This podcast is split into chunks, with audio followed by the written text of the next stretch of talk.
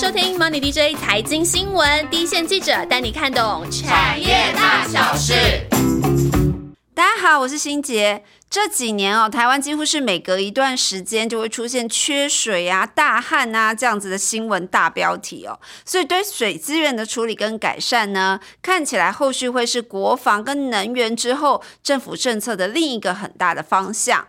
那过去水资源处理的相关公司啊，因为企业的透明度不是那么高，所以感觉起来好像说，哎，缺水，很久没有下雨，这股价就会被拿出来就炒一炒。但一旦下雨呢，又回档回去了，感觉比较偏题材面。但是这两年，其实这族群的获利已经出现很明显的成长跟改善，再加上今年呢又有两家的新贵股挂牌哦，使得水资源处理在台股的族群性也变得比较鲜明，市场关注度也提高，开始有法人会专门针对他们出报告了。所以今天呢，先把我们的主线记者建奇给请出来。Hello，大家，我们又见面了。对，建奇，我们可以先让大家知道一下，就是目前台湾缺水这个比例有多大？那政府在相关政策方面，听说有一个十年的计划，会发包出来的金额也是很可观的。是我们已经经历过两年的所谓什么百年大旱啊、六十年大旱，但事实上台湾并不是如大家所想象的，好像很少下雨。其实呢，整体上我们不是一个缺少雨水的国家哦，因为平均整体来看哦，每一年的降雨量大概是世界平均雨量的二点六倍哦。对啊，我也觉得很常下雨啊。对，但是为什么我们下这么多的雨，却常常听到这个什么水库的蓄水量拉警报的新闻？为什么？因为我们的地形很陡峭。因为腹地也不够大，所以说其实雨虽然说下了蛮多的，对不对？但是其实是不是留得住，这才是重点。因为呢，大概有高达六成是快速的流到海里面去了，然后另外两成呢是被蒸发掉了。所以你看下这么多的雨，最后留下来的大概就只有两成左右。那加上我们近年台上不是回流到台湾建厂啊，这些用水的需求就更多，所以每一年。每个人呢，大概可以分配到的水量是只有世界平均的五分之一。哦，是哦，我们每个人可以用的水其实这么少。我们下的雨比别人多，但留下来的少。哦，那水库是没有建对地方吗？还是是因为台商回流，其实所以让这两年感觉缺水好像变比较严重？对，需求也增加，然后雨下的多，却没有留在该留的地方。是，所以其实我们是被列为说这个全球排名第十八。最具缺水危机的国家，哇，对，很难想象。而且我们这个北中南这个雨水的这个下的这个时间点，又好像不是那么的平均。譬如说，我们中南部雨水是降在枯水期跟丰水期的比例呢，很悬殊。像中部是二比八，也就是说，它一整年的雨水呢。大概下在这个枯水期比较缺水的这个时间点，却只有两成而已，八成都是在丰水，在丰水期，有时候水库都满了，还要对，还排掉了，都浪费掉了。对对。但是像南部就更悬殊，一比九，在枯水期的时候呢，占它全年下雨量只有一成左右。对，但是北部相对就比较平均，所以我们比较少听到说北部的水库啊，什么蓄水量拉警报之类的，因为它大概四比六，就几乎是一半一半，是相对比较平均的。难怪，对，听你这样讲，就终于理解为什么比较常听到是南部缺水严重，还以为说南部的重工业比较多，需水量比较大。其实也不是，我们北部的工业区也也不少啊，蛮多的。对，所以你看，像中南部在每一年的十一月到隔年的四月，这是所谓的枯水期的时候呢，它用水不能靠雨水，就高度要去依赖水库的这些水量嘛，所以我们就会常常听到说，哎，中南部的水库的蓄水量拉警报的新闻就是这么产生的。了解。那现在政府这几年要做哪些计划来明显的改善这这个这个状况呢？对，因为政府真的不能眼巴巴的看着这样的干旱的状况持续下去嘛，每一年就是呃轮流去停水，这也会造成民怨呐，对不对？所以经济部水利署他就计划要用十年的时间呢，投入大概一千六百亿的预算哦，来推动水资源的各项建设。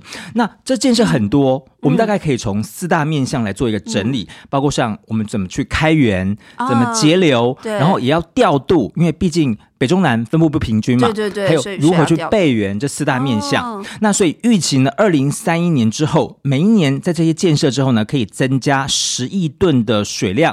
这十亿吨是什么概念呢？大概全台湾可以因此多出三个月的用水。然后就三个月的备援，让你就是可以可以调度使用。对，所以这个一千六百亿也是这次前瞻计划，就小英任期期间前瞻计划才出来的很重要的一个政策。对，了解。那我们开源方面。没错，我们这四大面向，我们先从从开源，因为毕竟开源是最重要的嘛，对对不对？对要多一些水源出来。是那很多的工作都是归属在这个开源里面，包括像是水库已经既有的水库，它常常就是常年已经开始。越淤越严重，嗯所以我们要开始去清淤，让这个可以存水的空间再增加嘛。嗯另外呢，还要去建像再生水厂。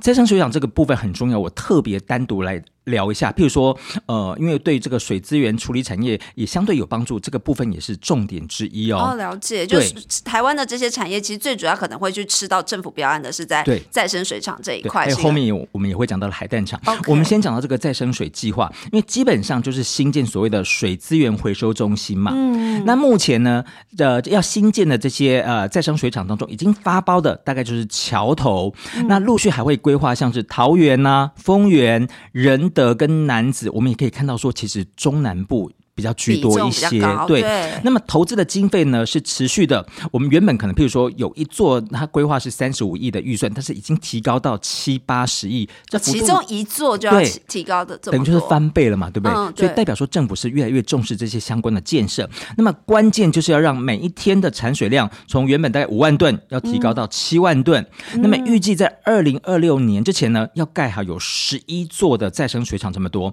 那每一年大概会因此多出大概一点二亿吨的水源。是说到二零二六年，在三，在未来两两年内要把十亿对，座都十一座还蛮密集的，但是目前确定发包却只有一座，那后续可能会陆陆续续可能更密集的推出。了解。对，那另外开源是你刚刚说的那个再生呃那个海淡厂，对，海淡厂也是这跟水资源处理公司有关的。对，海淡厂是很重要，因为我们台湾就是四面环海嘛，那海水绝对是源源不绝的。对只是可惜说它是咸的，我们没有办法直接拿来饮用，所以一定要经过海水淡化这个过程的处理哦。所以说，呃，这边一定要好好的应用。因此呢，这水利署是规划要新建有六座的海淡厂。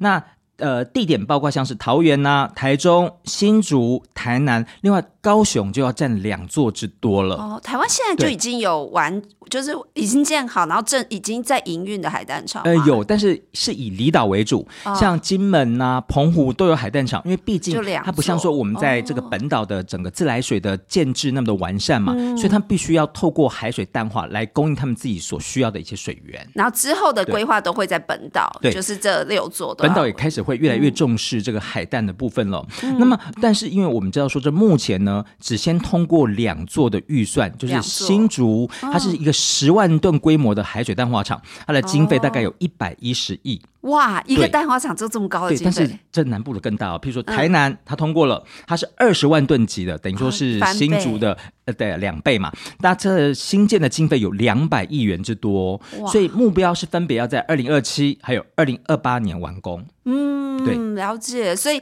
光是在二零二八年以前，海蛋厂已经确定要发包的经费就高达三百三十亿。三百三十亿。哦，对，三百一一十亿左右，对，对。三百一十亿左右，对，那另外后面的四座时间点跟确切的预算还不清楚，嗯。因为呢，呃，我我们说不是说想盖就马上就可以有办法盖的，因为它对。还要先经过环评，对。而且政府不可能把一次所有的预算都全部花在同一年嘛，对。所以它是分阶段在进行的。但是光是已经通过呃环评初审，你刚才就有提到说已经有三百一十亿了嘛，对不对？对那么除了将会带来呃规划新建的工程收入，是在完工之后，其实还是会有源源不绝的操作营运的一些长期的经常性的收入。这也是会外包给这些新建的业者来做，哦尤其如果说他原本就已经是在工程施工的厂商当中，他可能更有机会可以争取到后续的一个营运带操作的长期的合约。这就是长期的现金流了，了解。所以对水资源处理业者，光是政府规划要做的这些再生水厂跟海淡厂，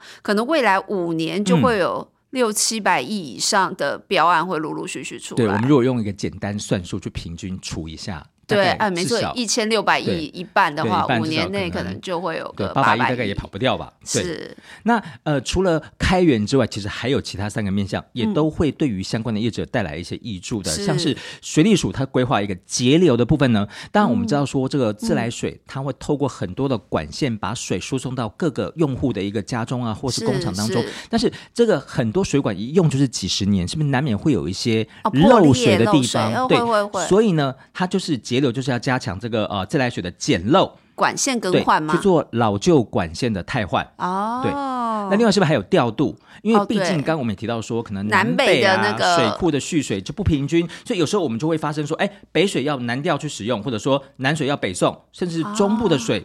北宋或南调南送都有可能嗯。各种调度，所以就需要增加许多大型的输水的干管，还有备源管线的工程。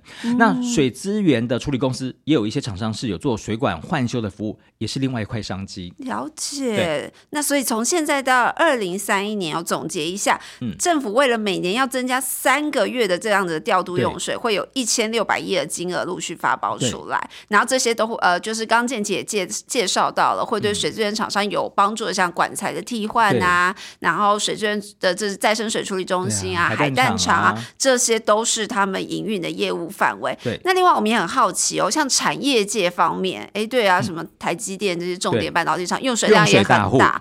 对，那我自己跑纺织塑化，哦，这个生产过程中也是很耗水的，而且又有 ESG 这个议题，我觉得产业界最近也是对于水资源再生处理有很大的需求吧。这个有没有一个需求提升的一个一个一个幅度？对你就算要努力的开源，但是水真的是不是就是取之不竭的嘛，早晚会有枯竭的一天。所以你在整个在用水当中，你可能就尽量让它多循环几次。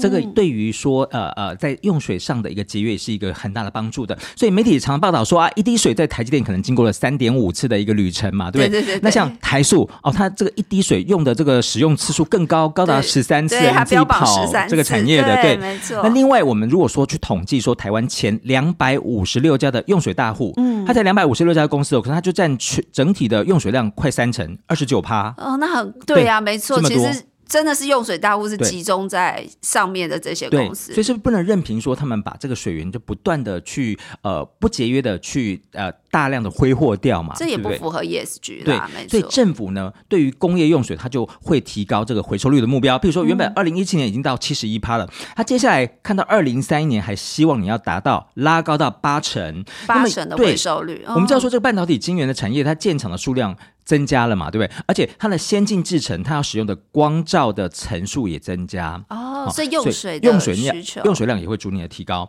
那加上说啊，这个高阶制成的用水量是增加的，就需要持续的透过增加回收的水量，才有办法去符合这政府定出的这个高比例的制成的废水的回收。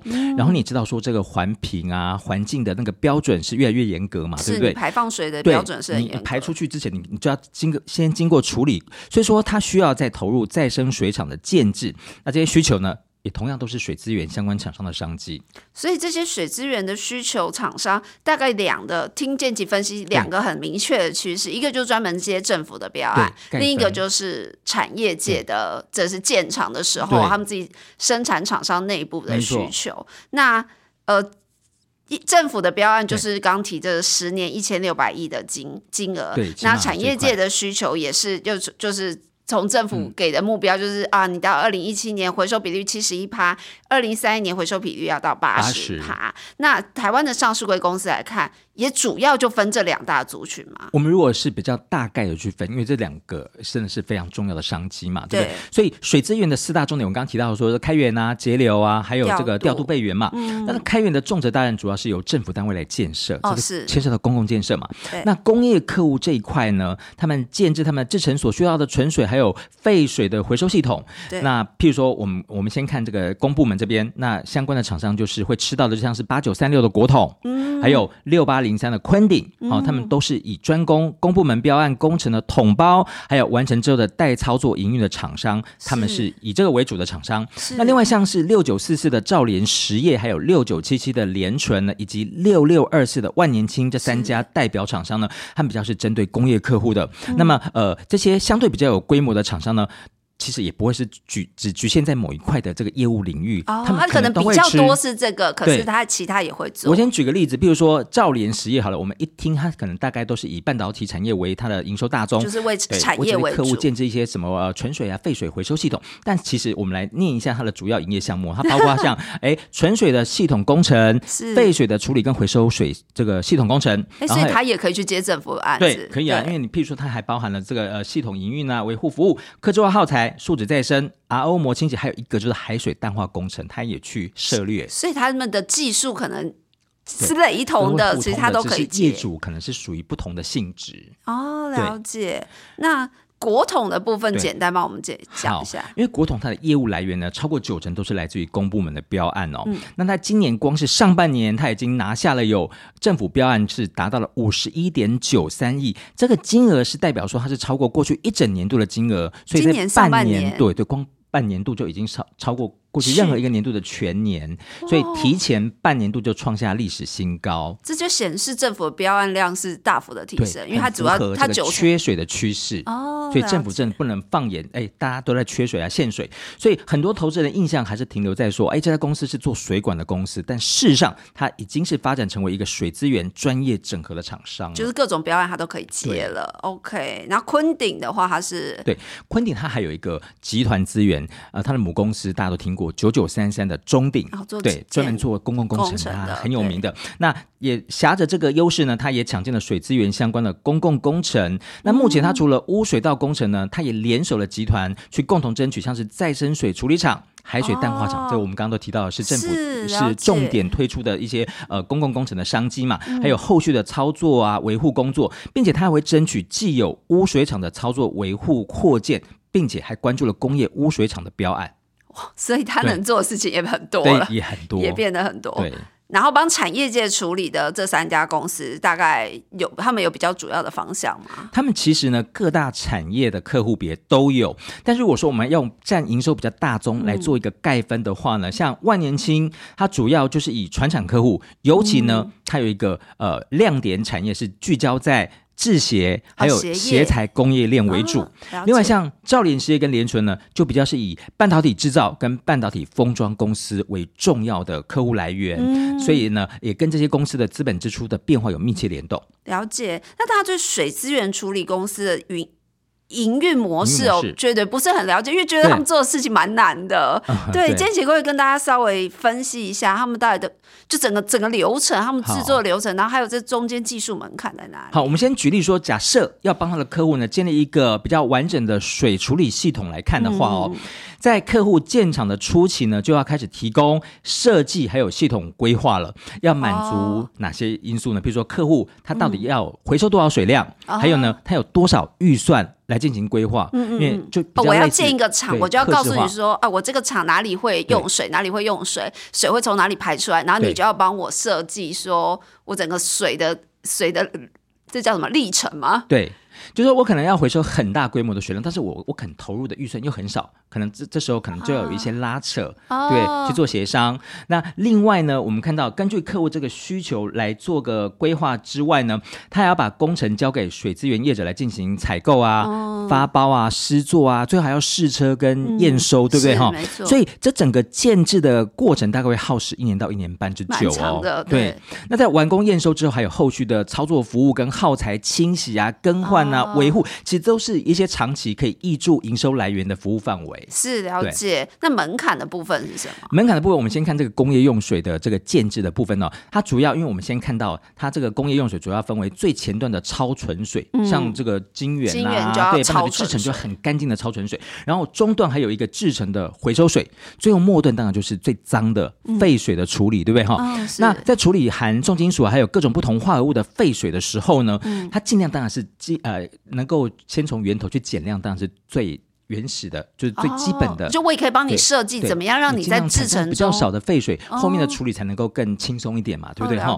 那接着，那废水还是不呃不能避免，还是会产生嘛，对不对哈？所以接着就是对于废水进行分流的收集啊，然后为了要提升这个废水处理的效果，其实它还要去研发各种新兴的怎么样最有效率去处理这个废水的技术。好，哦然后因为呃不同的成分的废水，它处理的方式会不一样嘛，有的可能要用加化学化学药剂，哦那有些可能是什么逆渗透啊之类的的都有，不透同最适合的方法都有。那也使得这个中段制成回收水的克制化的程度会大幅的提高嘛，因为各种废水含量百百种。不一样，对，那这种困难度也因此大幅提高所谓的进入门槛了，了因为不是一种两种就可以搞定嘛，对所以难度比较高是。加上台湾半导体是快速发展的产业，所以除了设计跟建造技术上的挑战呢，维运的规模也就形成了另外一个门槛。哦，就是后续我我还要一直帮你维持你这个废水回收或处理的的整个整个系统的对，过程，这样子。没错没错。我其实去参观过台积将废水回收跟再制的过程，其实我印象真的也是蛮复杂。复杂其实我们都看不太到，而且很干净。OK，对比我想象中的，它真的是很干净，然后几乎都在管子里。你看不到那个中间处理的细节，看不到细节，但是你就知道那个轨迹很长，因为就从一间车间又走到另一间车间，一直走一直走。而且他们除了这就是让这些水资源处理厂商在技术方面有优势之外，他们还有什么门槛是其他的业者，比如说啊，我看到这块大饼，我也想跨入，可是其实不是那么容易的好，。我们一样是就两大块来讲，对不对？哈，第一个就是以政府标案为主订单来源的厂商嘛，嗯，它进入门槛有哪些呢？你想要去争取政府的标案，你除了要有一个资格之外，嗯，你必须要已经有时机。因为政府如果没有看过你做过哦类似的东西的话，他其实也不太敢找你，或者是把这个标有一些案交给你。对，哦，我有些哪些大厂我我已做经有哪些成果了，我可以当做这个呃，譬如说我的履历表。履表给你参考。另外还有资本额的高低啊、财务结构啊、资金状况，其实政府都会做评分的。是但这其实只是一个基本门槛，因为目前国内大型工程呢，大多是采取最有利标，所以你想要用那低价竞争的那种方式比较难了。对，然后针对所有的资格去评分之后，看最后谁的分数最高，就取得标案嘛。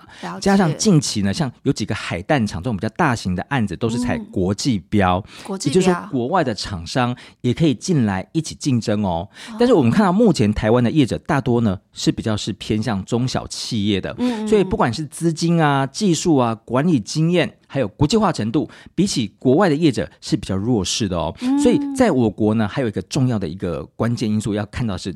我们加入 WTO 了嘛，对不对？是有所谓的政府采购协定，称作 GPA。我们成为这个 GPA 的签署国之后呢，外国业者要进来竞争，我们是不能够拒绝的绝的，因为大家就同样都是 GPA 的签署国，它可以互通的。那么对于国内竞争力比较差的业者呢，他就除了如果说他没有办法加速升级啊、积极转型，其实他比较难避免被淘汰的命运。所以等于是说这个产业也有一个越大的有有点大者者恒大，就是你越大，然后你经验越丰富的厂商，你其实取下标案，或者是你打败国际竞争者的能力也越强。没错。是，那我们以前对这个产业的印象还是以内需市场，好像嗯对诶都接政府标案都在国内嘛，然后处理一些台湾的厂区。没错但他们现在除了内需，好像外销就是国外市场，其实在蛮多公司的比重一直在提升。对，因为毕竟台湾的这个整个市场大小就是这么的一个大嘛，对不对？对哈，如果你要再扩增更大的营运动能，就是要往外发展。那签订我们刚刚提到的 GPA 呢，虽然说你需要面对国外厂商进来跟我们竞争，但同样的，我们的产品啊、服务跟厂商也可以去顺利参加这其他的签署国。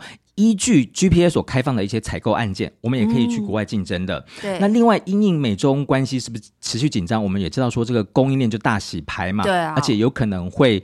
呃，双供应链的一个趋势成型，对所以近年呢，我国对于东协的投资金额已经超过了百亿美元喽。嗯。所以对于水资源厂商呢，尤其是替企业处理废水的业者，我们他们就常常说，客户的厂在哪，他们的商机就在就会跟着在哪。对，所以呃，像台厂凭借着跟原本的客户已经在国内建立起比较紧密的合作跟信赖关系之后呢，他就很容易跟随客户前进海外，在设厂的时候就不会忘记他。哦那我来举例好了，像兆联实业，他在二零一八年呢，他就已经设立了新加坡的公司哈，嗯子公司它最主要就是在扩大这个东南亚区域的服务嘛。那但是等于客户已经在那了嘛。对他已经先看到这个商机，但是因为那时候的趋势还没有那么明朗，所以他以前面也经历了大概两到三年的亏损，但是近两年的盈利率已经是翻正了。哦，对，然后呢，从客户对东南亚的投资进度来看，他认为说今年可以看到很大幅度的成长。了解，所以等于是这些公司他们来说，呃，不仅国内海外的市场也是他们很大未来很大很大的机会。那水资源处理跟再生真的是一个学问哦。我自己参观过，只要厂商带我们去海外新嗯设厂。真的几乎都会 特别帮我们介绍有一个行少不了这一块，对对，介绍它的水资源如何处理，然后希望你了解它的 ESG 有多符合。所以不管国内国外这些厂商的商机是很值得期待。是然后再加上政府这个标案的金额一直在提高，也是这些厂商未来十年的这个营嗯营运长线动能。对，那至于目前挂牌的厂商各家不同优势在哪，我们下集节目要请建奇好好的分析了。好，那我们接下来就先进入我们最喜欢的回复留言时间是。但是我真的要那个小小的拜托恳求大家一下，哎，要多来留言。最近对。是不是大家在忙什么呢？是盘不好，然后可能那个留言的那个动力就变比较下小了降吗？不会，这那个台积电上礼拜讲的还不错啊，应该是有机会，对，对不对？好，我们现在看我们的老朋友 Run J，他在针对我们上一次万万跟玉佳一起主持的这个租赁业哦，他也这特别留言。其实他拿三道猴子来开场的时候，我就觉得哇，这集应该很吸引人，对不很吸引人。那也很谢谢 Run J 又再度帮我们 summary 了整个我们这集节目的重点。然后他说他听了三到四次，哇，谢谢 Ron J，真的。然后另外一个留言的人是 No Top 嗯哼，No Top 这个建奇你有看到哈？有对，来交给建奇来。哦，好，这则留言就是还蛮精简，它是最主要是因为感谢我们的热情呢，对不同的产业进行分析，那分析的太佛心了，他就用五星来支持我们。对，谢谢。我们这集建奇是非常佛心哦。建奇告诉大家你做了多少功课。对，真的，我们每次要讲好一个产业的时候，其实都花费蛮多心力。对，就是在不断的抠对回去问厂商，然后针对我们想到的问题，再就是反复的跟厂商追追资料、追答案。所以请大家听继续支持，对不对，对？然后听完以后不要忘了留言哦。对那我们这集就到这喽，谢谢大家，我们下集再会，再会拜拜